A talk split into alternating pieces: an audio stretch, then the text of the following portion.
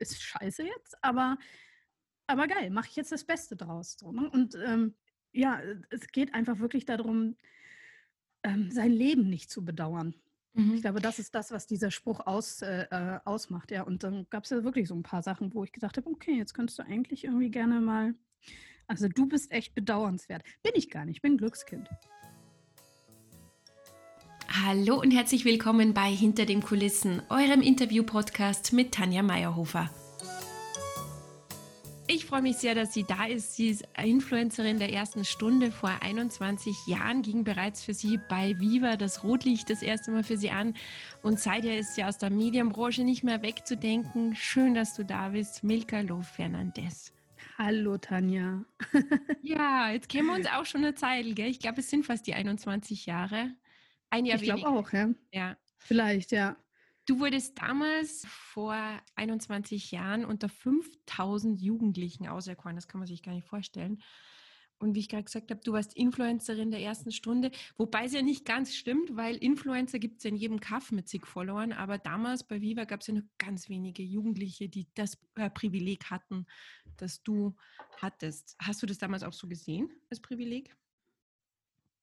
Glaube, ich habe das, ich das damals gar nicht verarbeiten können. Ich war einfach viel zu jung und viel zu, ich habe ich hab einfach gemacht.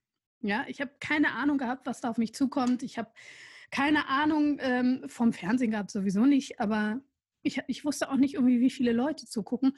Und ich wollte es mir auch gar nicht vorstellen, weil das hätte mich sofort, ähm, das hätte mich sofort absolut gelähmt. Das war auch das Gute, glaube ich, dass man es damals nicht wusste, ne? was man was man da so macht eigentlich. Weil ja, ja, das war, das war wirklich, ich war wirklich beschützt, ja. Also da waren, da waren ganz viele Leute um einen herum. Ich meine, Influencer der ersten Stunde, das muss man irgendwie wahrscheinlich auch so ein bisschen erklären, ne? Ähm, äh, also damals, damals gab es ja kein, ja, es gab halt Internet, aber weißt du, das war noch, da hat man sich eingewählt und dann hat es irgendwie ganz lange dring dring gemacht und wenn die Telekom barmherzig war, dann hatte man irgendwann Internet. Ähm, aber das war nicht, ähm, das war nicht so wie heute, dass das irgendwie quasi alles in deinem äh, in, in deiner Hand lag, ja, wie mit dem Smartphone. Und ähm, als, als Influencer, also das sozusagen irgendwie jemand, der äh, junge Menschen beeinflusst, ne, und beeinflussen kann, haben wir damals äh, bei Viva gegolten, weil das ja so ein bisschen das erste interaktive Fernsehen war, was es, was es gab. Ja, also du konntest, ähm, ja, du konntest, die Sendung hieß ja auch interaktiv, ja, du konntest da quasi wirklich mit, ähm, mit dran teilhaben. Und deswegen, ähm, ja, ich glaube, deswegen ist der Begriff Influencer der ersten Stunde gar nicht so verkehrt. Also der frühe Erfolg, ich meine, das ist ja unter 5000 Jugendlichen, da ist ja, da hat man ja etwas Besonderes. Ne? Ich glaube aber, also wenn man, wenn man da so auserkoren wird und da so herausgehoben wird aus der Masse, aber ich glaube, dessen bewusst ist man sich ja wahrscheinlich eher weniger, oder? Dass man denkt vielleicht also eher so, dass da viel Glück auch im Spiel ist, oder? Ich habe in meinem ganzen Leben habe ich nie gedacht, dass ich irgendetwas Besonderes bin und das tue ich auch immer noch nicht. Und de facto war es so, dass ich ähm, zur damaligen Programmleiterin gegangen bin und gefragt habe, ich so, äh, sag mal, warum mich? Ja. Und die hat dann O-Ton original gesagt, Mika, du bist nicht zu groß, du bist nicht zu klein, du bist nicht zu schwarz, du bist nicht zu weiß, du bist nicht zu alt, du bist nicht zu jung, du bist nicht zu hübsch, du bist nicht zu hässlich. Also im Prinzip bin ich totaler Durchschnitt und irgendwie kann sich jeder mit mir identifizieren. Das war, das war ihre Begründung, warum ich das sein sollte. Deswegen, also dieses, da muss man was total Besonderes sein, das äh, schlage ich dir gleich um die Ohren. Nee, eben nicht. Im Gegenteil. Nur ganz besonders durchschnittlich. Das, aber trotz alledem muss man sich ja trauen. Ne? Das, das haben, können ja viele eben mal nicht, dass man sich da hinstellt und eine interaktive Live-Sendung stemmt, noch dazu mit Robbie Williams und anderen Größen im Studio. Das ist vielleicht echt auch so ein bisschen ein Druckschluss, dass man immer meint, man kann jetzt nichts Besonderes. Natürlich hast du etwas mitgebracht, was andere nicht mitbringen. Du, ich glaube, das Einzige, was ich mitgebracht habe, oder andersrum. Das Einzige, was ich zu Hause gelassen habe, was andere Leute vielleicht mitbringen, ist äh, ja dieser der, der Wunsch, jemand zu sein. äh, ist, ist das logisch? Der Punkt war nämlich irgendwie wirklich, dass ich meine, ich bin wirklich in dieses Studio gegangen und ich habe gesagt, ja, so, okay, ja, jetzt, jetzt mache ich halt einfach. Dann habe ich mich nicht besonders, ich habe mich nicht verstellt, ich habe mich nicht, äh, ich habe nicht irgendwie versucht, besonders lustig zu sein. As a matter of fact, ey, ich war ganz besonders trottelig, weil ich einfach, ich habe einfach alles falsch gemacht, was man falsch machen konnte, ganz oft. und das war scheinbar auch sehr, sehr lustig, aber es war so, es war nicht, es war nicht gestellt oder es war nicht, ich, ich habe einfach ich, diese Hilflosigkeit, mit der ich dann dieses Studio gegangen bin und mit, mit der ich versucht habe, irgendwie so eine Sendung zu stemmen, an der angeblich total viel hängt, ja, die habe ich mitgebracht. Und ich hatte Glück, weil bei, bei Viva damals halt auch ganz viele Leute waren, die, mh, hm, ja, die, die, die einen dabei irgendwie beschützt haben, im Sinne von, die haben einem keinen zusätzlichen Druck gemacht. Also es war jetzt nicht so, dass man gesagt hat, ey, du, die Quote, die ist total wichtig oder in deiner Sendung haben tausend Leute abgeschaltet oder sonst irgendetwas, was ja, das ist, ich meine, äh, der Unterhaltungswert meiner meiner Trotteligkeit war extrem hoch, deswegen haben eher weniger abgeschaltet. Aber das war nicht so, dass ich jetzt ein besonderer, einen besonderen Swagger mit reinbringen wollte oder so. Ich wollte nicht besonders gut aussehen oder sowas. Ich wollte einfach nur irgendwie heil und gesund durch diese Sendung kommen. Und Was dich ja auch nahbarer macht, natürlich für die Zuschauer, wenn man ja, sich denkt. Wahrscheinlich ist es das, ja. Ich glaube, es gab eine Zeit irgendwie, wo ich gedacht habe, oh, ist alles nichts wert, was du hier gemacht hast. Ne? Also das, ähm, du kannst ja nichts. Eigentlich kannst du ja nichts. Weil ich bin ja noch nicht mal zu dem Casting gegangen, weil ich gesagt habe, okay, ich traue mich da jetzt, ich mache das unbedingt, sondern ich habe ähm, einfach nur die Angewohnheit, besonders viel zu reden, wenn ich besonders aufgeregt bin. Das habe ich bei dem Casting auch gemacht, in einer ganz besonders schnellen Art und Weise.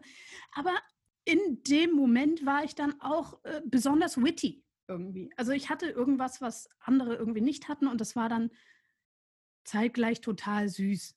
So. also das war total, das war total, ja, man konnte sich ganz gut identifizieren und ich habe das Tape damals auch selbst gesehen und ich habe selbst gedacht, so, boah, ma, war aber gut. Äh, das hat mich, also die Qualität, die du damals ausgestrahlt hast, ich habe so ein Landsinterview, das ist jetzt auch schon wieder sechs Jahre oder so her, glaube ich, von dir gesehen, haben wir gedacht, mein Gott, die hat es noch immer. Dieses ja, habe ich immer noch. Ich weiß auch noch, wie ich beim, äh, beim Land saß und ich war plötzlich total aufgeregt und ich dachte, was machst du eigentlich hier? Sitzt hier neben Politikern und sonst irgendwas, was will der eigentlich von dir? Und dann war ich so, und, und dann äh, habe ich nur gemerkt, wie mir total kalt wurde. Ich so, okay, mir wird kalt. Ähm, sorry, ich kann jetzt nicht. Und ich habe voll gezittert und ich wusste, ja, ich muss es jetzt irgendwie durchbringen. Und ich, und ich kenne das ja an mir. Mittlerweile habe ich ja sogar ich glaube, das ist so eine, das ist ein, das ist mein Selbstbewusstsein. Ich definiere das nicht mit irgendwie, ich bin total cool und bin damit auf die Welt gekommen, sondern das Selbstbewusstsein, das ist für mich, dass ich einfach in dem Moment, in dem ich gerade bin, mir selber total bewusst bin. Auch wenn das bedeutet, wenn ich, dass ich merke, ja, jetzt hast du Schiss. Ja, was machst du jetzt? Weißt du? Aber einfach zu sagen, okay, ich, das ist jetzt so und das ähm, mal gucken, was gleich ist. Und ja, das ist, das ist etwas, das habe ich. Also das ist, das ist etwas, da tue ich nicht so, als wäre ich in dem Moment anders, weil ich krieg's nicht hin. Ich, ich, ich schaff's einfach nicht. Und ich glaube, das ist auch schon eine, eine, eine Leistung, die vielleicht etwas ist, die eine, eine Qualität hat, die jetzt nicht niemand so in sich messen kann und die jetzt ähm, vielleicht auch nichts ist, womit man riesengroße Karrieren machen kann oder sonst irgendetwas. Daraus sind keine Mega-Biografien und Preise geschnitzt, aber das ist etwas, das, das ist was, was ich kann. Ja, und das ist vielleicht aber auch was, was damals bei Viva meine Authentizität ausgemacht hat und jetzt vielleicht auch noch, ja. Äh, auch meine Professionalität, weil ich einfach in dem Moment, ich merke, was, was gerade Phase ist. Und ich merke das nicht nur bei mir, sondern ich, ich kann das auch merken bei anderen Leuten. Deswegen mache ich gerne Interviews und bin da drin auch gut. So. Mhm. Also, und, und da, du kannst dich auch auf, auf, auf deinen Wortschatz einfach auch verlassen. Das ist ja auch eine gewisse Qualität, die nicht jeder, die nicht mal jeder Moderator mitbringt, weil also egal wo du gerade stehst, in einem Gespräch, in einer Sendung, du weißt, da kommt immer irgendwas raus, ne? Und das äh, ist ja. einfach viel wert. Du brauchst keinen Teleprompter. Irgendwie würdest du dich da schon rausmanövrieren. Ja, irgendwie, also äh, im Zweifel durch Schweigen. Ja, also das habe ich auch bei, das habe ich bei Naked Attraction gemerkt. manchmal, manchmal fehlen mir einfach die Worte, dann ist das halt so. Ich glaube, äh, das ist wirklich, die Qualität ist wirklich, und das ist eine Qualität, in dem Moment, in dem irgendetwas ist, so zu sein, also es einfach sein zu lassen. So, ist so. Ja, das ist mein neuer Lieblingsspruch, ist so. Passt. Ist so. Ein schöner Spruch, den ich jetzt auch äh, von dir in einem Interview gehört habe, ist, äh, wie, wie war das? Scheiße, aber, aber, aber gut oder irgendwie sowas, ne? Scheiße, aber geil. Ah, scheiße, aber geil, das war's. Scheiße, aber geil, ja. Das ist so ein bisschen, ähm, äh, ich habe äh, in meiner Karriere und in meinem Leben leider lernen müssen, dass, ähm, äh, dass es nur ein, nur, dass nur eins sicher ist und das ist, dass es schief geht. So. Oder dass etwas nicht so läuft, wie du dir das gerne wünschen würdest. Oder dass es vielleicht ein bisschen schwieriger ist, als du gerade möchtest. Oder dass, also, dass irgendetwas kommt, was macht, dass du leidest. So. Und das, das, das ist, ist so. also, ähm, das, ist irgendwie eingewoben in äh, ja, das unser eigenes Lebensmaterial. So, ne? Und dann, ähm, das ist der Stoff, aus dem das Leben gemacht ist. Und der Punkt ist, und darin unterscheiden sich solche Leute, die irgendwie insgesamt glücklich sind oder von solchen, die ähm, sich grundsätzlich irgendwie immer beschweren. Äh, das sind, glaube ich, die Leute, die sagen, ja, ist scheiße jetzt, aber, aber geil, mache ich jetzt das Beste draus. So, ne? Und, ähm, und, und das, das wird mir jetzt helfen, das wird mich jetzt irgendwie daran unterstützen, irgendwie persönlich daran zu wachsen. Ich nehme das als Gelegenheit. Und ähm, es gibt ja auch irgendwie diese äh, Krise als Chance oder Schicksal als Chance und so weiter und so fort. Also alle möglichen Bücher auch dazu, die ich gar nicht mal alle gelesen habe ja, es geht einfach wirklich darum, ähm, sein Leben nicht zu bedauern. Mhm. Ich glaube, das ist das, was dieser Spruch aus, äh, äh ausmacht. Ja, und dann gab es ja wirklich so ein paar Sachen, wo ich gedacht habe, okay, jetzt könntest du eigentlich irgendwie gerne mal. Also du bist echt bedauernswert. Bin ich gar nicht, ich bin ein Glückskind. Aber ähm, manchmal denke ich, ich bin bedauernswert. ich, weil ich ein Weichei bin. Ich denke auch so, ähm, weil einem ja dann doch relativ früh mit wenig Aufwand viel zugeflogen ist, ist es dann vielleicht auch im Nachgang etwas schwieriger, so für einen selber zu merken, man muss da schon mehr Kraft reinstecken, man muss da auch öfter mal scheitern, dass man was bekommt. Also für mich war das jetzt schon so ein Lernprozess, dass ich sage auch sowas wie, das ist nicht selbstverständlich, dass dir die Türen von alleine aufgehen. Du musst da jetzt auch mal Klinken putzen und du musst jetzt auch mal Dinge tun, die nicht so angenehm sind. Ähm, war das bei dir dann auch so, dass du da erstmal damit klarkommen musstest, dass, dass das nicht mehr so äh, weiterläuft, wie es vielleicht mit ähm, 19, 18 ähm, so der Fall war? Ähm, also es war grundsätzlich bei mir nicht immer so einfach.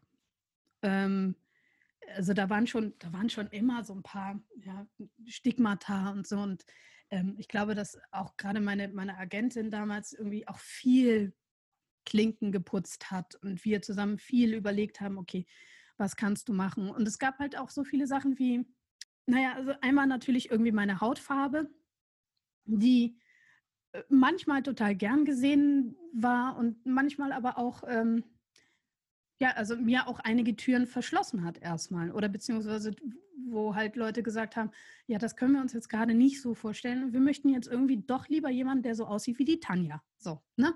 Und ähm, dann gab es aber auch die andere, äh, die andere Geschichte, die, wo ja, ja, also auch so die Art und Weise, wie ich bin. Ne? Also eine, also eine, eine Story ist dann so, dass, dass es irgendwie Leute gab, die dann andauernd wollten, dass ich Lederhosen anziehe und ähm, irgendwie Bikini, also so enge Sachen und, und tiefen Ausschnitt und alles mögliche. Und das bin ich nicht. Ja, ich, ich kann das nicht. Ich, also dieses sexy Grace Jones-Style ähm, Ding, das, das ist etwas, ähm, das liegt mir nicht, weil erstmal bin ich nicht so sau cool wie Grace Jones, ja. Und dann äh, ist es auch immer wieder diese, ja, die Tatsache, dass ich, ich, ich selbst irgendwie, ja, also ich möchte jetzt, ich möchte, ich will, ich will jetzt irgendwie nichts, das soll nicht komisch klingen, so, ne? Aber ich habe das Gefühl, dass ich selbst, wenn ich in einem Rollkragenpulli mit Sweatshirt drüber und dicker Jogginghose umgeschminkt und Dings, dann, dann habe ich manchmal so Situationen, wo ich so viel Sex ausstrahle, was die Leute so ja, irgendwie dann von mir erwarten, wie ich bin, ja, ähm, dem werde ich einfach nicht gerecht. einfach, das, da, da, merke ich so, ey, da komme ich nicht hinterher und das will ich auch nicht und so weiter und so fort. Deswegen, ich selbst bin schon jemand, ich ziehe mich gerne an, ja, und ich ziehe auch gerne viel an und ich liebe Klamotten und Punkt. Jetzt muss ich natürlich reingrätschen, weil das danach schreit. Ähm, das Format, das du derzeit erfolgreich moderierst, eh schon seit Jahren, seit äh, 2017, Naked Attraction. Das ist ja interessant. Du bist ja, also so habe ich dich ja auch wahrgenommen, weil viele der Kollegen von damals haben sich ja dann auch mal gern für den Playboy nackig gemacht und dergleichen. Du bist ja immer sehr bedeckt gewesen und hast ja, warst ja eher wenig freizügig. Wie ging es dir da jetzt mit dem Format, wo eben das gefordert wird von den Leuten? Bin ja weiterhin sehr bedeckt, wenig freizügig ähm, und bin ja auch niemand, der mich da, da auszieht. Das heißt aber nicht, dass ich gleichzeitig nicht neugierig bin. Also die, die Tatsache, dass ich mich nicht gerne irgendwie im TV ausziehe, ähm, ist einfach dem geschuldet. Ich habe ganz am Anfang meiner Karriere mich irgendwie mal dazu überreden lassen, ein, ähm, äh, ein Shooting zu machen für die, damals war es die Maxim. Und das war wirklich, ein, das war ein schönes Shooting. Irgendwie, ich glaube, das war sogar mit Greta Garbo ähm, und ganz, also es sind schöne Fotos geworden und so weiter. Aber der Punkt war, damals war ich also 18, 19, ne? Ähm, der Punkt war, diese äh, beknackten Fotos, die waren dann forever ever, for, also ewig, ewig, bis ich sehr darüber, also mich sehr gestritten habe, auch mit äh, Zeitungen und so weiter, dass ja, die waren immer drin. Ja, also immer wenn es um mich ging, um Milka, ja, und damals war es dann irgendwie vielleicht die 25-jährige Milka oder 23-jährige Milka von mir aus, dann hat man diese Fotos gesehen und zwar äh, halbnackt, ja, und dann das, das, fand ich nicht okay. Also Wie kriegt man die dann eigentlich wieder raus? Das muss ja echt ein, ein, ein Höllenkampf sein, oder? Weil das Internet vergisst ja, ja nicht. Nee, nee, das, also das Internet, das Internet vergisst nach wie vor nicht, aber ähm, ähm, die, die, die Zeitungen und so, die muss man dann dazu zwingen, das zu vergessen. Und dann ist die Gage, also, die du wahrscheinlich damals für die Fotos äh, gekriegt hast, mit Anwaltskosten dann wieder verschossen, oder? Nein, nein. Also da, da muss man schon, da muss man schon mit den Leuten reden und die lassen sie ja auch mit sich reden. Also das ist ja jetzt nicht so, dass also als, als äh, Celebrity, also die haben ja auch ein bisschen was von dir. Es ist ja jetzt nicht so, dass du, dass du sagst irgendwie, okay, also wir, wir, wir haben jetzt keine Partnerschaft in dem Sinne mit, mit einer Zeitung. So, ne? Also, aber es ist ganz einfach so, dass man sagt, okay, ja, sonst gibt es keine neuen Stories oder sonst machst du irgendwie das und das nicht und so weiter. Und dann, dann wird schon überlegt, irgendwie, wie man wie man sich da entgegenkommen kann. Und in dem Fall war das dann so, dass sie tatsächlich irgendwie die, äh, die Bilder rausgenommen haben, die ja auch nicht mehr repräsentativ waren. Also ich sah ja auch dann mittlerweile irgendwann ganz anders aus. Und dann kann man sich ja überlegen, ob man nicht neue Fotos macht oder sonst irgendetwas. Also es ist schon ein Geben und Nehmen irgendwie auch in der, ähm, äh, mit der Presse. Und grundsätzlich habe ich da, ist da auch gar kein böses Blut. Es war einfach nur so, dass ich diese Fotos nicht weitersehen wollte und schon gar nicht mich in, äh, äh ich glaube damals war es war einem goldenen Bikini. Das war also das freizügigste, was man jemals von mir bekommen hat. Und irgendwie die Tatsache, dass ich wusste, dass diese Fotos out there waren, war irgendwie für mich so, dass es hat mich schon ein bisschen verstört. Also ich fand es nicht okay. Einfach nicht, weil ich mich nicht wohlfühle in einem goldenen Bikini, nicht weil ich ähm, denke, ähm, sie waren nicht ansehnlich oder sowas, sondern weil, ähm, weil ich irgendwann natürlich mir bewusst war, wie die Rezeption dieser Fotos ist und was mit diesen Fotos, was manche Leute dort hinein interpretieren. So. Mhm. Und das ist ja jetzt immer noch so. Also ob ich mich jetzt anziehe oder nicht, ist total egal. Ja, das erste, äh, das erste Kommentar, was ich irgendwie unter meinem Post hatte, damals irgendwie von wegen, oder äh, unter einem Post, war gar nicht mal, das habe ich noch nicht mal gemacht, ähm, von wegen Naked Attraction geht anstatt, ja, war, warum zieht Milka sich denn da drin nicht aus? Es wäre schön, wenn wir Milka sehen. und nach 21 Jahren endlich. ja, endlich. Ähm, und das, das ist natürlich irgendwie völlig, äh, völlig am Konzept vorbei und ich sehe mich jetzt so irgendwie als, nicht als so eine ja, ich, ich, ich mache das einfach nicht. Aber einfach, ich weiß, ich stehe in der Öffentlichkeit, ich, Leute denken über mich nach, wie auch immer. Aber wie ging es dir dann, äh, wie das Format an dich herangetreten ist oder beziehungsweise wie, wie du zum Casting eingeladen worden bist? Wie, wie ging es dir da damit mit dem Thema? Äh, das, das, das Lustige war, dass mein Mann vorher in äh, London war und das englische Original geguckt hat und das dann aus irgendeinem Grund der, der, der mag, also der steht auf so, so Formate einfach. und der war einfach total begeistert, hat mich völlig begeistert, was einfach das war komisch, weil das macht er sonst nicht. Ja? Sonst sitzt du ja irgendwo und guckst fern und dann gehst du nicht zwei Tage später zu deiner Frau und erzählst von einem Format. Ja? Und er hat mir halt sehr ähm, bildreich äh, davon erzählt, wie das war und wie unterhaltsam er das fand und so weiter und so fort. Deswegen, und, und ich ging zu dem Casting und ich wusste nicht, was auf mich zukommt. Also man hat mir nicht so richtig viel davon erzählt, sondern mich nur quasi kurz vorher eingeweiht, dass ich mich darauf gefasst machen sollte, bla bla bla, ähm, dass da auch nackte Leute bei diesem Casting sind und was ich denn, also ob ich denn damit ein Problem hätte. Und ich habe jetzt irgendwie erstmal gesagt, nö, also wenn ich darüber nachdenke, eigentlich nicht. Und dann ging ich rein und habe ein Casting äh, gemacht mit einer nackten Person und habe mit ihr gesprochen. Es war äh, wirklich ein ganz, ganz, ganz süßes Mädel. Und ich habe gemerkt, okay, wenn die nackt ist, hast du eigentlich. Wird sie dann hm? als Statistin da gebucht für oder, oder, oder war das eine Praktikantin? Oder wie kann man sich ja, ich glaube, die hat, ja, also das war, das war eine, eine Statistin, ja. So, mhm. die wurde dafür gebucht. Mhm. Und äh, die war auch Striptänzerin, das heißt, die hatte damit irgendwie absolut gar kein Problem, aber war wirklich zuckersüß. Und ich habe irgendwie, ich stand der gegenüber und ähm, äh, je länger ich der gegenüber stand, desto netter fand ich die. Und desto interessanter fand ich das, worüber mit, man mit ihr reden kann. Und über, wenn du so einen Körper gegenüberstehst, also ich sehe das, ich sehe das wirklich nicht, ich, ich, kann, ich kann da nicht werten, ich muss das entdecken. So. Und ähm, ja, das Entdecken macht mir Spaß. Deswegen, also bei mir ist es wirklich beim Moderieren im Prinzip echt egal, was man, also nicht nur beim Moderieren, aber es ist echt egal, was man mir gibt. Ich finde alles erstmal interessant und möchte, möchte, möchte es wissen. Also ich gehe da ein bisschen ran wie so ein Kind.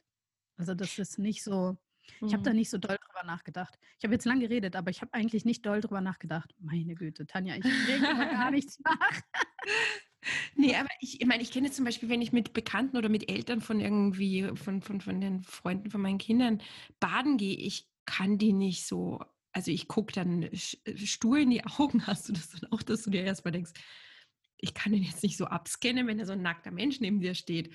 Oder ist da nicht irgendwie so ein, so ein unangenehmes Gefühl erstmal da gewesen am Anfang? Nee, also man spricht ja. Und wenn du mit jemandem sprichst und dich wirklich darauf einlässt, ja, dann, dann denkst du jetzt erstmal nicht daran, ist der nackt, ist der nicht nackt oder sonst irgendetwas. Aber doch, natürlich habe ich die abgescannt, weil wir wussten ja auch beide, worum es geht. Mhm. Das heißt, ich musste sie mir angucken und musste dann sagen, ach, guck mal hier, äh, da hast du ein Muttermal. Äh, du hast ja gar keine Tattoos. Das ist ja total interessant. Das hat ja kaum noch jemand. Warum ist das so? Und so weiter und so fort. Und dann ähm, redest du so ein bisschen und äh, kannst dich halt immer wieder an dem Körper aufhängen. Ja, aber wie gesagt, das ist eine Situation, die ist ja auch in einem gewissen Maße gestellt. Wenn du jetzt irgendwie mit einem anderen Elternteil ähm, im Freibad hängst und äh, die oder der, ja, in dem Fall dann die reißt sich ähm, den BH von, äh, von den Brüsten und du stehst dann so davor, dann bist du dem auch so ein bisschen ausgeliefert und hast die Situation vielleicht nicht erwartet und dann hängst du so und dann wirst du jetzt nicht das erste sagen, boah, dein Warzenvorhof ist aber groß.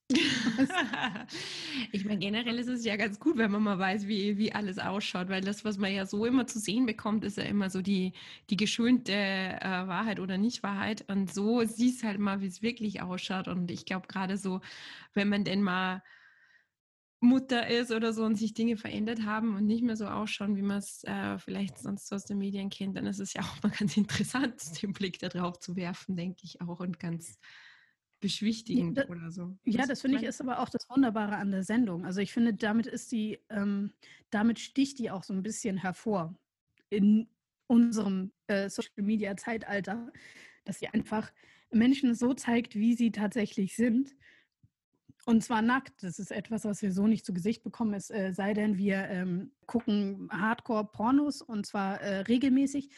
Und selbst da haben wir ja, ja so eine gewisse kuratierte Wirklichkeit. Das heißt, wir stehen immer vor ganz vielen kuratierten Wirklichkeiten und in, im Fall von Naked Attraction sind diese äh, Wirklichkeiten kuratiert durch die Vorlieben der Menschen, die da sind. Und die sind halt sehr, sehr unterschiedlich. Also dann kommt eine, die aussieht wie ein Brett und sagt, ich möchte einen Mann, der Bauch hat. Ja, und dann hast du da irgendwie ganz viele Typen, die jetzt so im Social Media Standard jetzt nicht die mega, die mega, äh, äh, ja, die sind halt nicht Cristiano Ronaldo, sondern mehr so Teddybär oder Kung Fu Panda.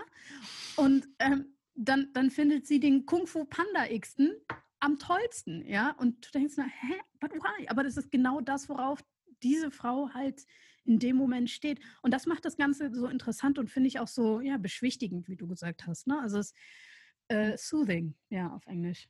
Ja, ähm, was sind es eigentlich für Leute, die da hinkommen? Also muss ja schon ein bestimmter Menschenschlag sein, oder? Ja, also grundsätzlich sind das, also es sind schon sehr verschiedene äh, Menschen, aber grundsätzlich sind das halt Menschen, die kein Problem damit haben, sich vor der Kamera auszuziehen. Und das ist etwas, das, die sind schon irgendwie speziell. So. Mhm. Aber nicht im Sinne von, dass die jetzt irgendwie alle total durchgedreht sind oder sowas, gar nicht. Also ich habe da auch mit, also ein paar von denen waren natürlich irgendwie so, dass du gedacht hast, ja, du bist, äh, du bist interessant. Also du bist wirklich sehr, sehr interessant. Aber ob ich das jeden Tag irgendwie mit dir aushalten würde, weiß ich nicht, ja.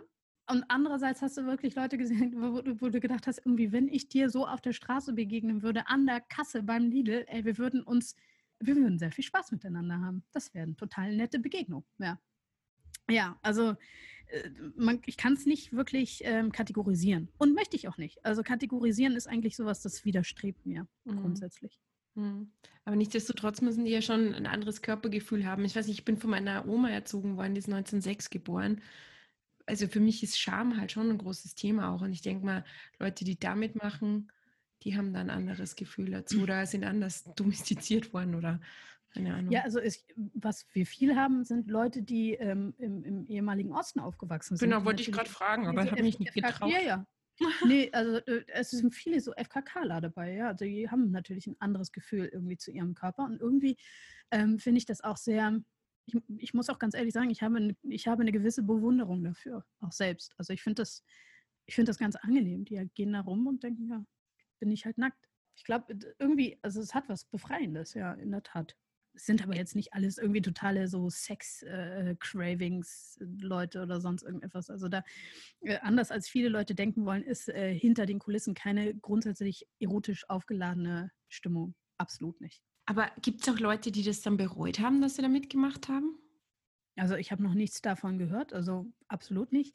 Und die werden alle sehr, sehr, sehr gut vorher gescannt und auch sehr ähm, gut auf die Situation vorbereitet, was das eigentlich für Konsequenzen haben kann, wenn die sich nackt im TV zeigen. Also wir haben tatsächlich am, am Set äh, äh, und auch davor insgesamt zwei Psychologen, die die Leute begleiten, vor, während und nach der Aufzeichnung. Ja, jetzt habe ich ja aufgrund dessen, weil sich es gerade angeboten hat, einen großen Zeitsprung gemacht. Ne? Wir sind jetzt von Viva eben zu 2017 äh, gesprungen, aber in der Zwischenzeit ist auch ganz, ganz viel passiert bei dir. Viva war auf jeden Fall ein äh, großes Kapitel. Wir haben dich alle geguckt und ähm, da hast du auch wahnsinnig große Sachen immer gemacht. Ne? Also ich, es gab ja so die Leute, die so ein bisschen im Hintergrund waren, so wie ich auch damals mit Viva 2, also weg vom, vom Radar, aber du hast ja schon immer so die großen Events moderiert. Das sah immer aus, als wäre da so eine Leichtigkeit dabei. War es das auch so oder gab es auch mal das Gefühl der völligsten Überforderung in der Zeit? Also ihr wart ja mit Viva 2, ihr wart ja die Coolen, ne? ich, ich wäre ich wär ja auch gerne immer cool gewesen, war ich ja nicht. Ähm, bin ich ja immer noch nicht. Also zu den Coolen gehöre ich, ich bin ja nicht cool genug für nichts. Deswegen ähm, Respekt erstmal an euch. Ähm, und äh, die Leichtigkeit, das war natürlich irgendwie schon alles Arbeit. So, da musstest du dich so ein bisschen reinfuchsen. Da musste man sich auch gut vorbereiten. Und ganz viel, ähm, aber noch mehr als die Vorbereitung war bei Viva dann irgendwann die Routine. Also einfach dadurch, dass ich in dem Fall, aber auch andere, aber ich so viel on screen war, ging eigentlich auch vieles sehr leicht. Das war allerdings auch die Krux, ja. Also irgendwann, und deswegen habe ich ja dann auch irgendwann aufgehört, weil ich gedacht habe, ach scheiße, du kannst mich echt um drei Uhr nachts wecken und mir eine rote Lampe ins Gesicht halten und ich fange an zu moderieren. Ähm, das kann es ja auch nicht sein. Also irgendwann ähm, äh, habe ich diese Leichtigkeit sicherlich auch verloren und mich einfach nur noch, also ich habe irgendwie letztens ein Interview äh, äh, geguckt, da war ich, glaube ich, bei, bei TV Total, bei Stefan Raab. und habe das, also hab das Video gesehen und dachte nur so, boah, mega, bist du langweilig. Oh. Also ich konnte es nicht sehen, weil ich nur gedacht habe, also weil ich selbst gemerkt habe, wie ich die Sachen da runtergespult habe, einfach weil ich so viel gearbeitet habe, dass es gar nicht anders ging. So, da war nicht Aber vielleicht haben es die, die anderen eigentlich gar nicht so wahrgenommen. Ich glaube, dass man auch ab und zu kritischer mit sich selbst. Ich kenne das auch so von Sachen, die ich so raushaue, wenn ich mir dann drüber gucke und denke, äh, aber ich glaube, ja, andere also, ziehen da was anderes raus. Ja, sicher, sicher. Aber man muss ja mit sich selber leben, so, ne? Mm, Auch vor ja. der Kamera.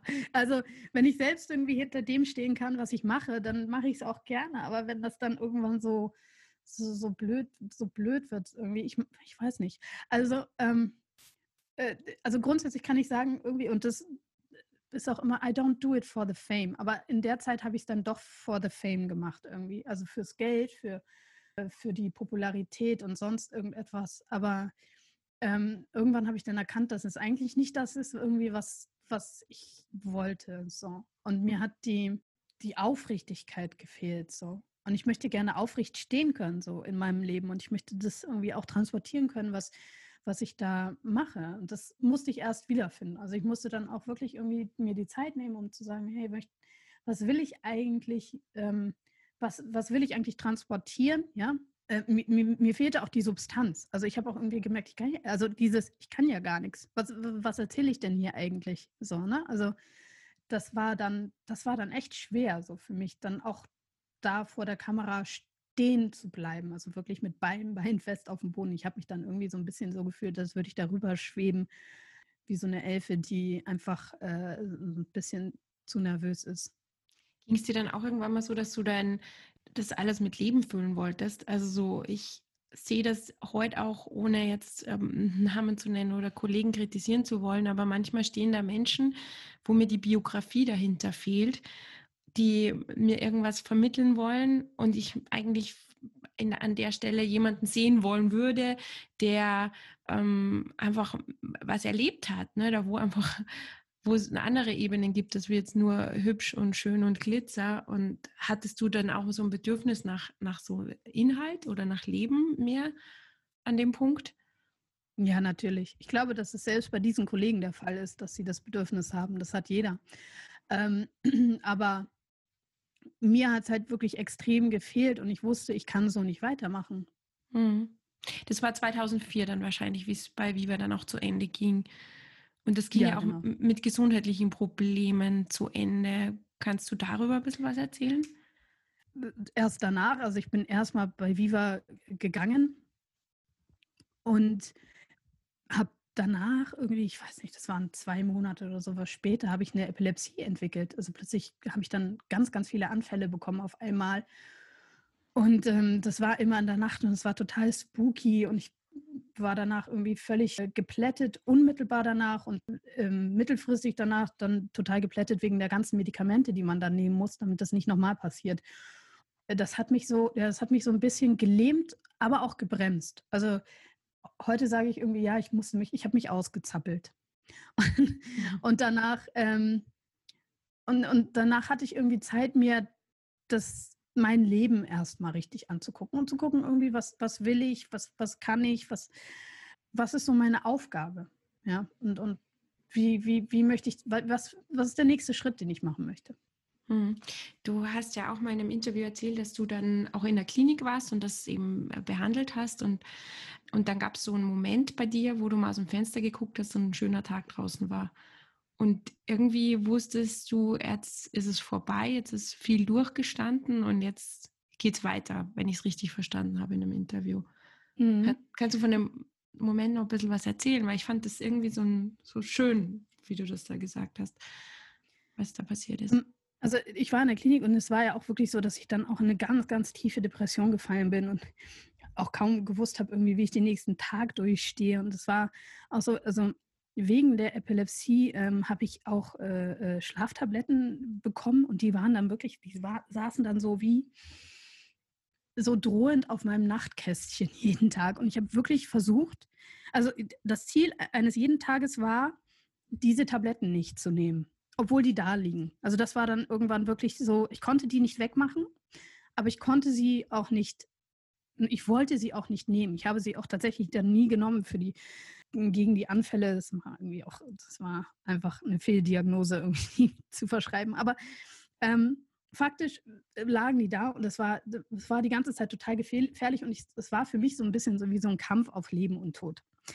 Auch wenn es jetzt total im Nachhinein dramatisch klingt, aber ja, so fühlt sich eine Depression oft an. Und das heißt, dann bin ich in diese äh, Klinik gegangen und ich habe gedacht, okay, jetzt, du musst das überwinden, du musst siegen. Da war eine Frau, die ist zeitgleich mit mir da reingekommen und die war so, äh, da wurde so ein ja, Aufnahmetest quasi gemacht, wo dann äh, geguckt wurde, wie man so steht und äh, die hatte so ungefähr so denselben Wert wie ich.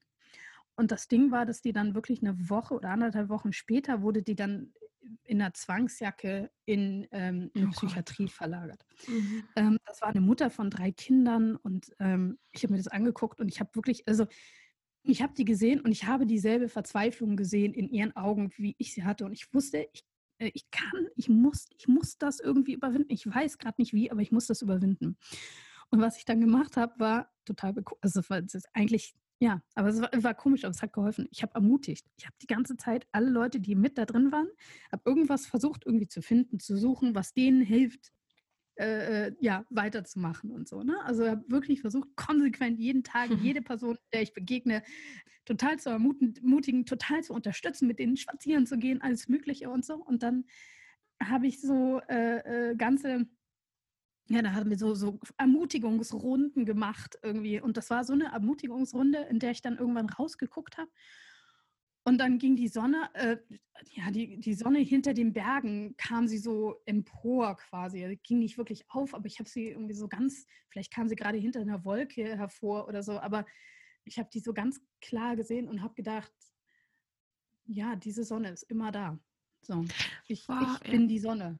Weißt du? Also so, mhm. ich, ich kann die Sonne sein. Und ich habe gewusst, jetzt, ähm, ich habe auch mal gesagt, irgendwie, ja, ich habe die Depression besiegt. Irgendwie, das ist etwas, was ich nicht irgendwie nochmal, äh, das finde ich ist nicht so richtig, weil es nicht äh, so ist, dass ich, dass sie nicht weg ist. Also es, die ist nicht im Sinne, ja, ich habe die nicht ausgelöscht oder sowas, aber besser, ich habe sie in mein Leben integriert.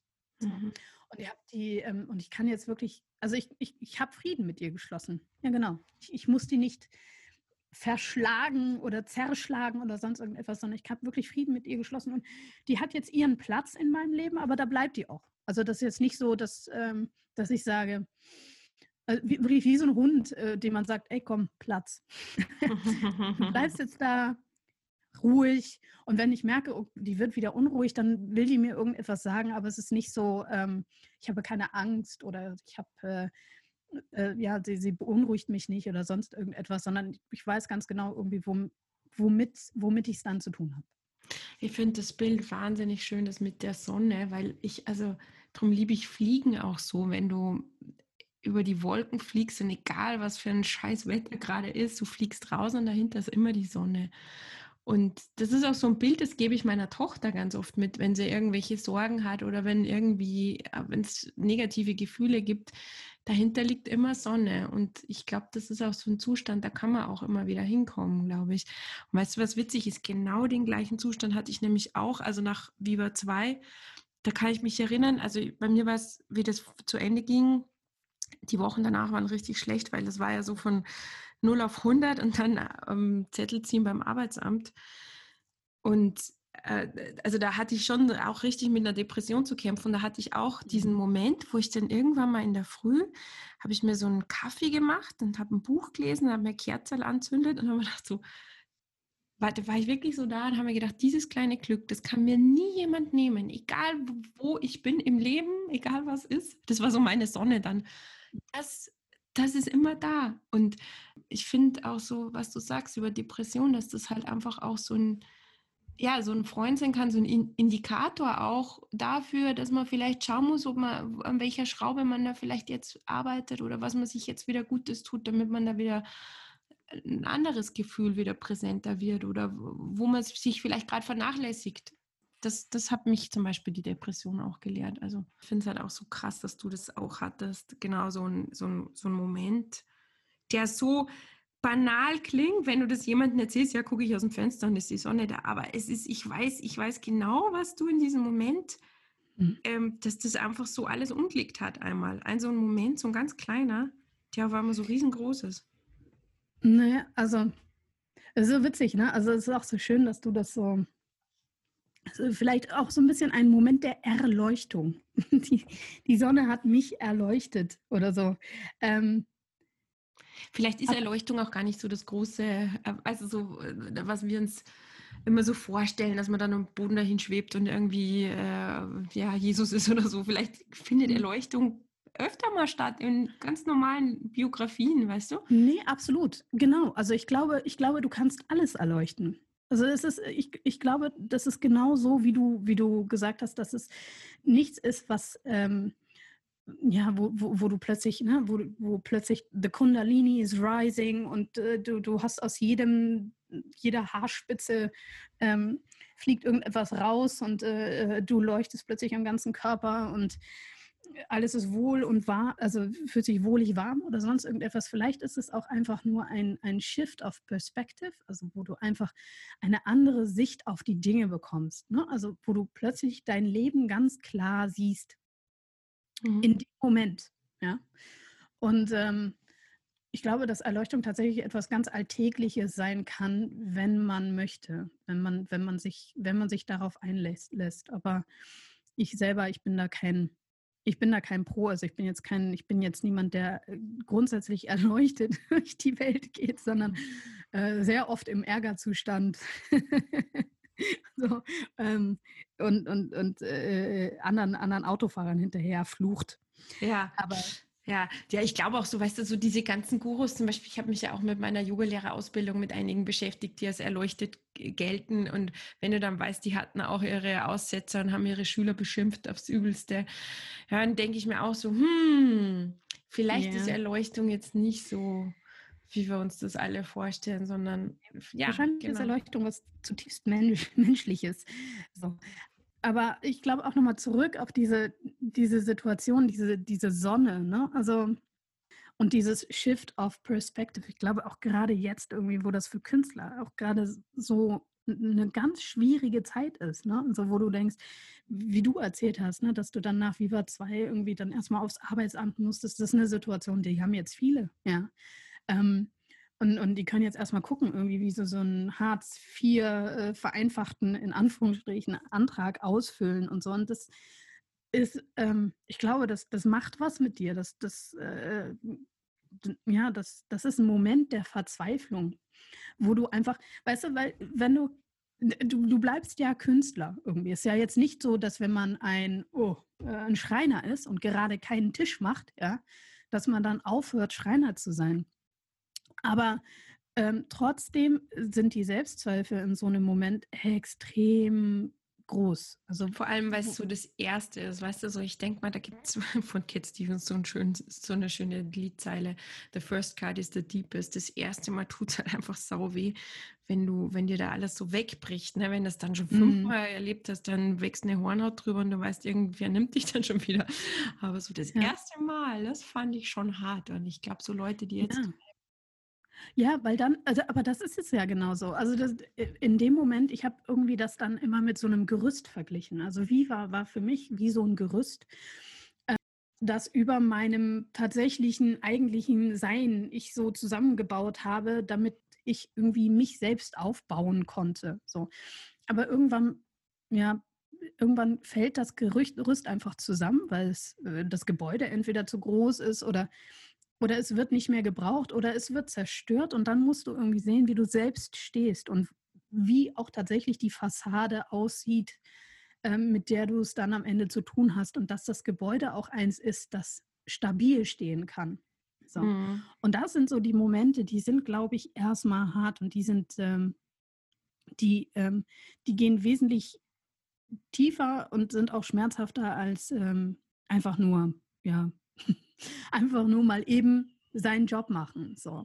Und da merkt man auch, okay, ob, ob der Job denn tatsächlich das ist, was einem, ja, was man tun will. Ne? Also was, was man tief aus seinem Herzen heraus äh, machen möchte oder ob man das vielleicht auch äh, als Alternative eintauschen kann. Und ich habe versucht, es als, äh, ähm, als Alternative einzutauschen. Und und habe dann versucht, wirklich so, okay, ich gehe jetzt äh, hinter die Kamera und mache das und so weiter und so fort und habe mich dann aber immer wieder in so Situationen gesehen, wo ich gedacht habe, ich, ich moderiere hier schon wieder.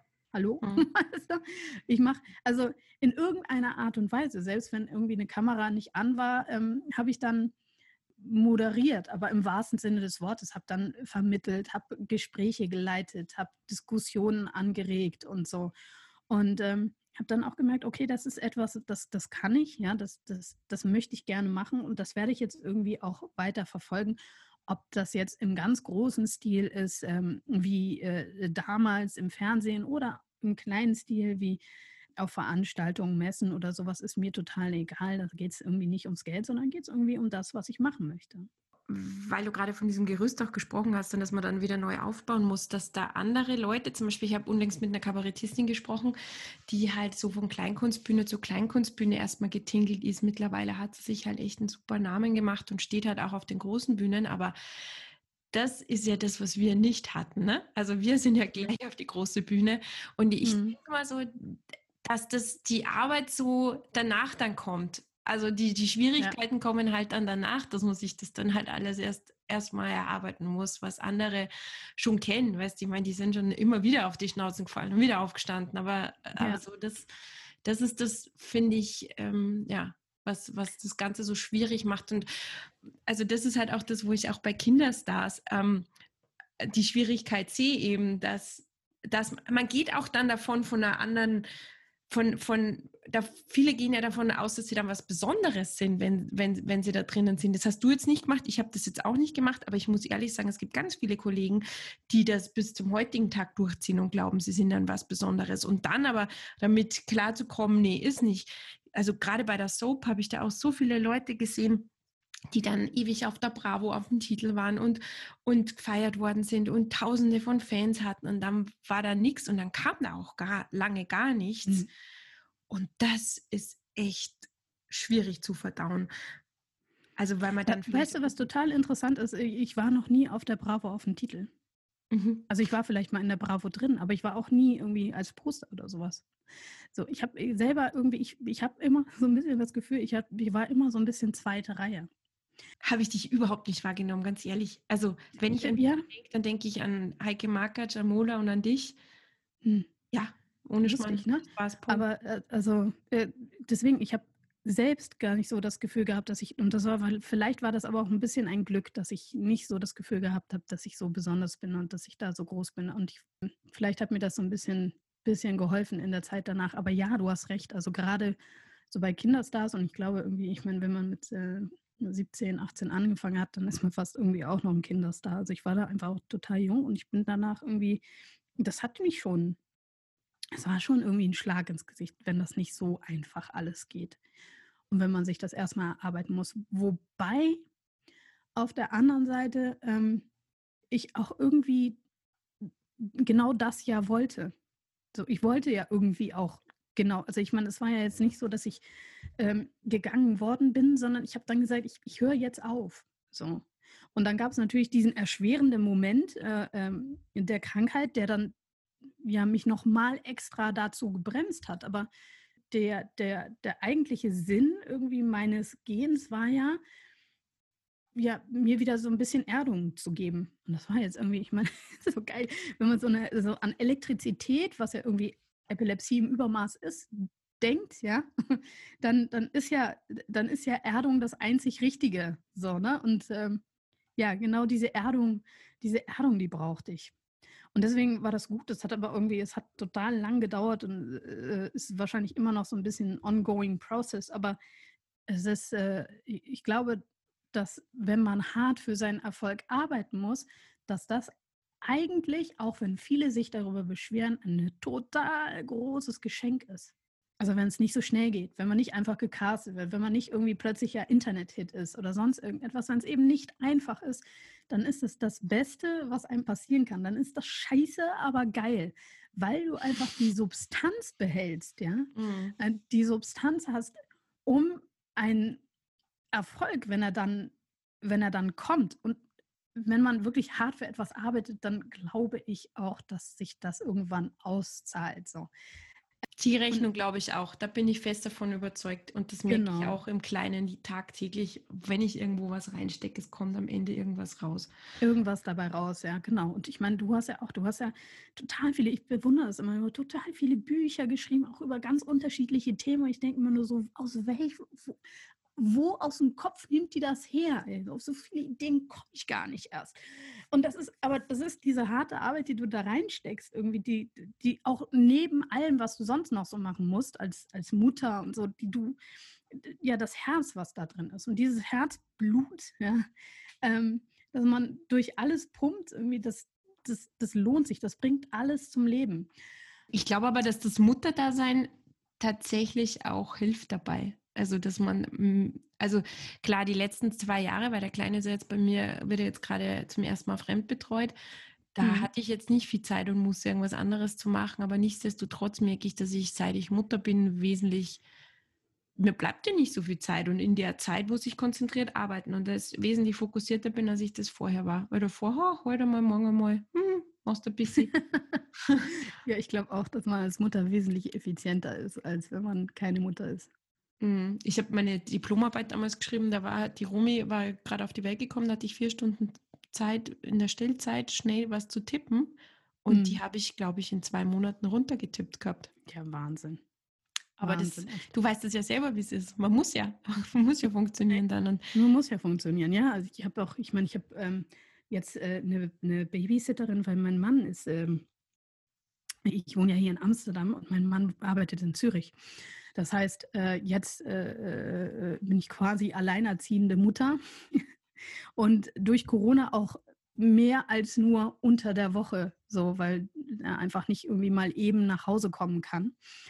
Also ich mache die meisten Sachen, die meisten meiner Jobs, die mache ich irgendwann in der Nacht, wenn die Kinder irgendwie im Bett sind, die ähm, oder nebenbei oder halt irgendwie, wenn jetzt irgendwie die Babysitterin da ist oder in den drei Stunden oder die in der Schule sind, dann wird halt irgendwie äh, kurz und konzentriert äh, etwas auf die Kette gebracht und dann muss es auch irgendwie fertig sein. Ne? Also es muss irgendwie immer bist ja- abgeschlossen werden. schon Hm. auch eine Perfektionistin, gell? Aber, aber, aber du machst dann auch mittlerweile einen Punkt, hast du das gelernt erst oder dass du mal sagst, jetzt, jetzt, jetzt reicht's, weiter geht's, next Thema? Ja.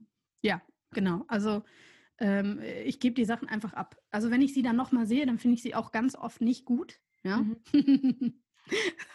Aber sie müssen gut genug sein und dann ähm, äh, gebe ich sie ab. Also das heißt, äh, äh, also wie, wie bei einem Buch, also ich schreibe dann irgendwie erstmal runter und dann muss ich es erstmal abschicken, dann muss ich es auch äh, loslassen und dann werde ich mich nicht mehr damit beschäftigen, wenn ich zum Beispiel einen solchen Text schreibe oder ein Interview oder sonst irgendetwas. Und dann ähm, kommt er, dann kommt er zurück, dann kommen die, muss ich die Korrektur machen und dann setze ich mich nochmal sehr, sehr konzentriert dran. Äh, aber äh, wenn es abgegeben ist, ist, you know, vorbei ist vorbei. Du schreibst doch gerade an einem Buch, oder? Kann man da schon ein bisschen was drüber erfahren? Äh, ja, ich schreibe an, an einem Buch über, über Selbstwert im, in Zeiten von Social Media. Das ist eigentlich, es ist eigentlich so ein, schon ein bisschen Selbsthilfebuch, äh, das man quasi mit seinen sozialen Medien und seinen Freunden auch über die sozialen Medien zusammen machen kann. Aber natürlich auch in seinem persönlichen Umfeld. Und da, äh, das baut ein bisschen darauf auf, dass es Studien gibt, die äh, besagen, dass Leute, die einen, einen hohen Selbstwert haben, weniger Probleme mit den sozialen Medien haben und umgekehrt. Wenn du äh, Probleme hast mit deinem Selbstvertrauen und deinem Selbstwert, dann ist es so, dass du öfter äh, ja, gefährdet bist, irgendwie Social Media abhängig zu werden oder narzisstische Züge zeigst und so weiter und so fort. Umgekehrt kann man es natürlich auch sagen. Ne? Also mit einem hohen Selbstwert, wie gesagt, bist du, äh, äh, bist du eher ja, gefeit vor den Tücken der sozialen Medien.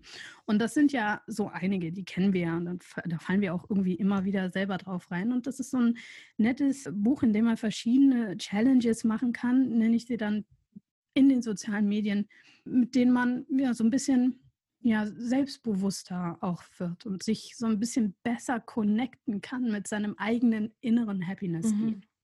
Ich glaube, also mir tut das auch total gut in letzter Zeit einfach so völligst ungeschminkt, bin gerade irgendwo in den Pool reingehüpft, die Haare sehen aus wie Arsch und Friedrich und ich mache ein Posting. Also so, das, so solche Dinge tun mir auch gut oder so vorher, nachher habe ich jetzt mal Weißt du, ich muss ja immer so für Castings äh, oder mhm. wenn ich ein E-Casting mache, immer so Porträts mit abschicken.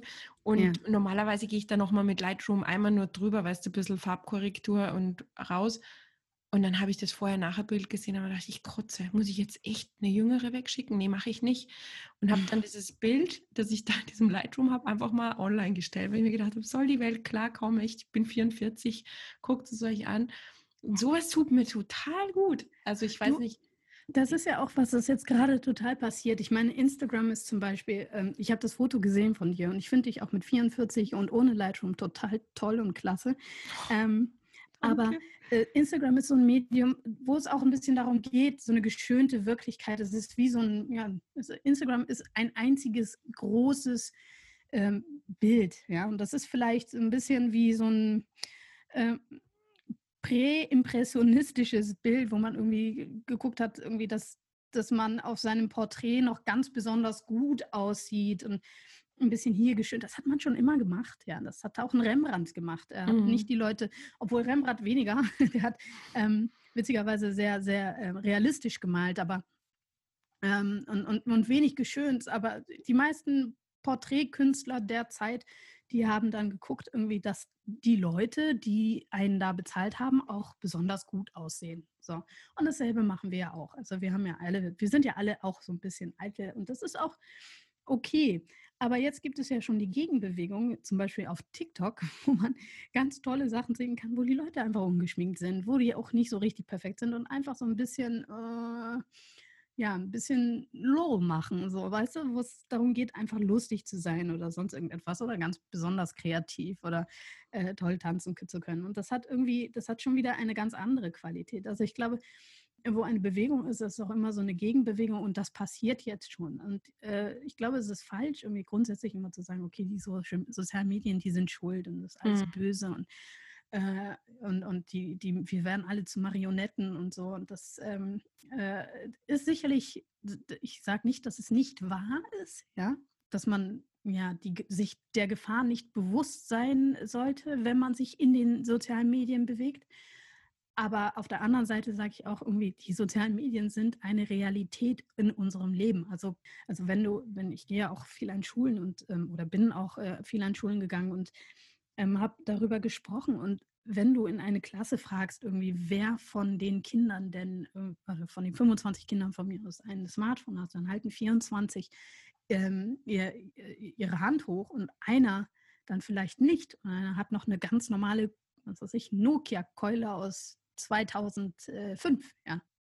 Und äh, deswegen muss man, glaube ich, einfach irgendwie so ein anderes Bewusstsein äh, schaffen für, äh, für das, was die sozialen Medien tatsächlich sind und bleiben sollten, nämlich ein Werkzeug für uns. Und ein Werkzeug kann es nur das, äh, dann sein, wenn die, also ein Werkzeug und keine Krücke, ja, äh, mhm. kann es nur dann sein, wenn wir als Menschen selbstbewusst genug sein können und, und selbstsuffizient, äh, self-sufficient genug sind, um, um auch verantwortlich damit umzugehen. Und deswegen glaube ich, dass es etwas ist, das, das wir lernen sollten, irgendwie, womit wir uns auseinandersetzen sollten. Ich finde auch so eine Diskussion, dass das alles so, klar, ich meine, ich, ich habe mich damit auch auseinandergesetzt, weil ich selber da immer wieder reinkipp und im, im, im Rabbit Hole drinnen bin und Stunden verdaddel und dann schon wieder merke, uh, was das jetzt wieder wert. Jetzt geschaut hast, was der Cast von Modern Family macht für drei Stunden. Also so, so, ein, so ein Schmarrn, da, da finde ich mich schon noch wieder, und ich weiß, dass es das auch nicht gut ist, aber ganz ehrlich, früher lief der Fernseher bei uns der läuft jetzt gar nicht mehr, also interessiert keinen mehr. Die Leute brauchen auch so ein bisschen die Zerstreuung.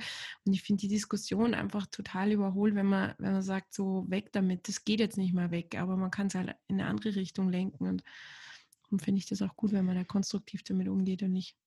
Absolut, aber das ist etwas, da, da wird man nicht, also wir werden nicht darauf ausgebildet. Ja, also mhm. also wenn, wenn du hast ja selber irgendwie ein Kind in der Schule, wenn du siehst, was die in der Schule lernt, dann ist es ähm, sehr viel aber äh, äh, grundsätzlich immer Dinge, die ihr eigenes Telefon, also das Smartphone, irgendwie schon besser kann als sie. Ja, also die geht viel äh, besser damit um als ich. Also die sieht, die, wir sind so die Negativbeispiele. Mein Mann samstags kicker.de, alle Fußballergebnisse ständig irgendwie gucken und auf allen Nachrichtenseiten, ich mit ja. auch äh, anderen Themen da.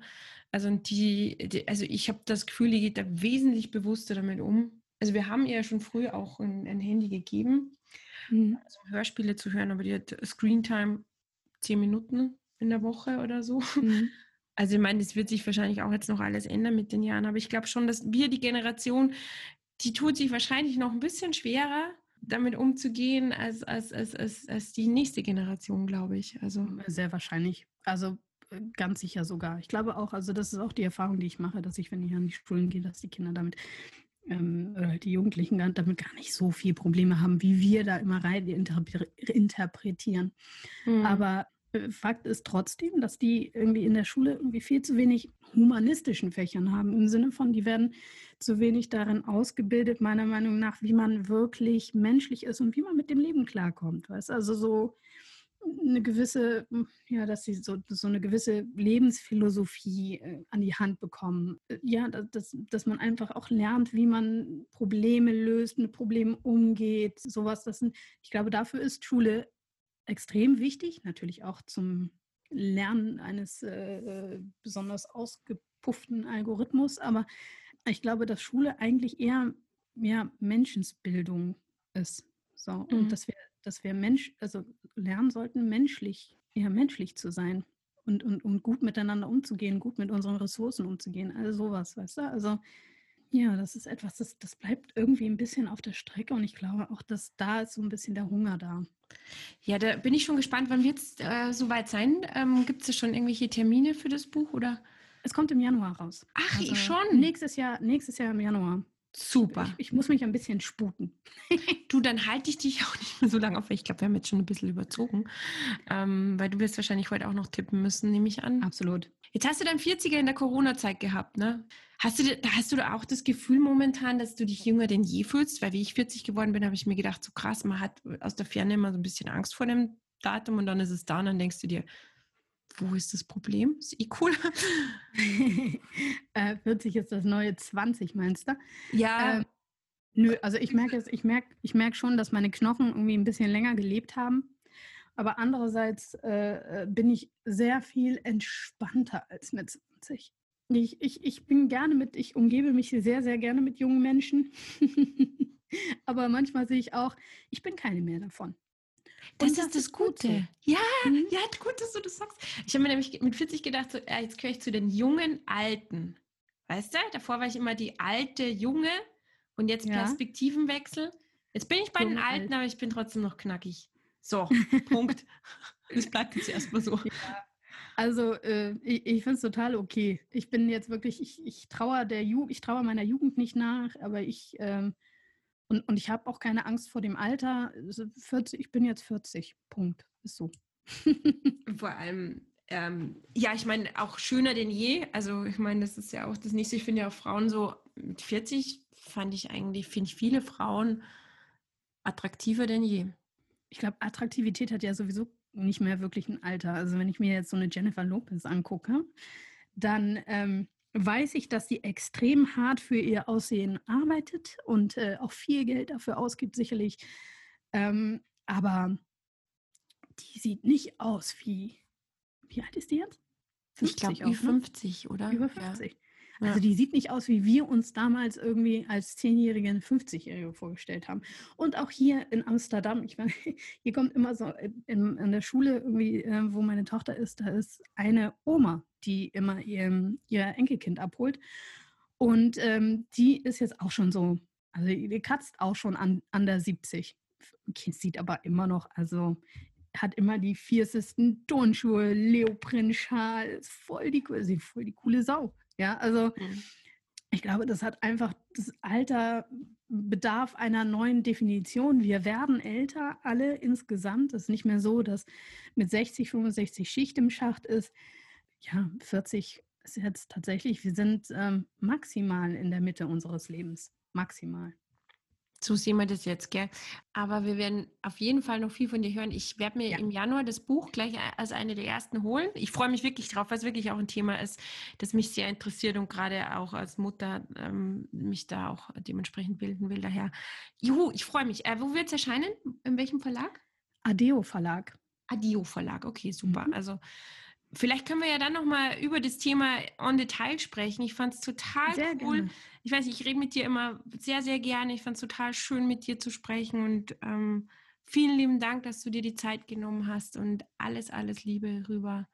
Danke dir auch und ich freue mich auch total. Also irgendwie habe ich das Gefühl, dass wir jetzt seit Corona mehr äh, sprechen als damals bei Viva, aber ich, ich genieße es sehr. Vielen Dank, Tanja. Ja, ich fand auch schon damals bei Viva, also ich habe schon immer gemerkt, dass du so ein sehr spiritueller Mensch bist und ich finde, mm, dass wir jetzt so auch äh, echt schöne Begegnungen hatten und ähm, vielen, vielen lieben Dank und bis hoffentlich bald. Gell? Ja. Tschüss. Bis dann. Ciao. Ja, das war sie also, die Folge mit Milka Lof Fernandez. Die eine oder andere Aussage hat mich im Nachhinein noch beschäftigt und ich bin wirklich sehr froh, dass ich äh, die Zeit mit ihr verbringen habe können und auch über das, was sie alles gesagt hat. Ich freue mich aber auch äh, über Feedback von euch. Ihr könnt mir gerne schreiben unter podcasttanja.gmail.com. Jetzt wünsche ich euch noch einen schönen Tag. Wir hören uns wieder in zwei Wochen. Bleibt's gesund. Bis dahin alles Liebe. Servus und Baba.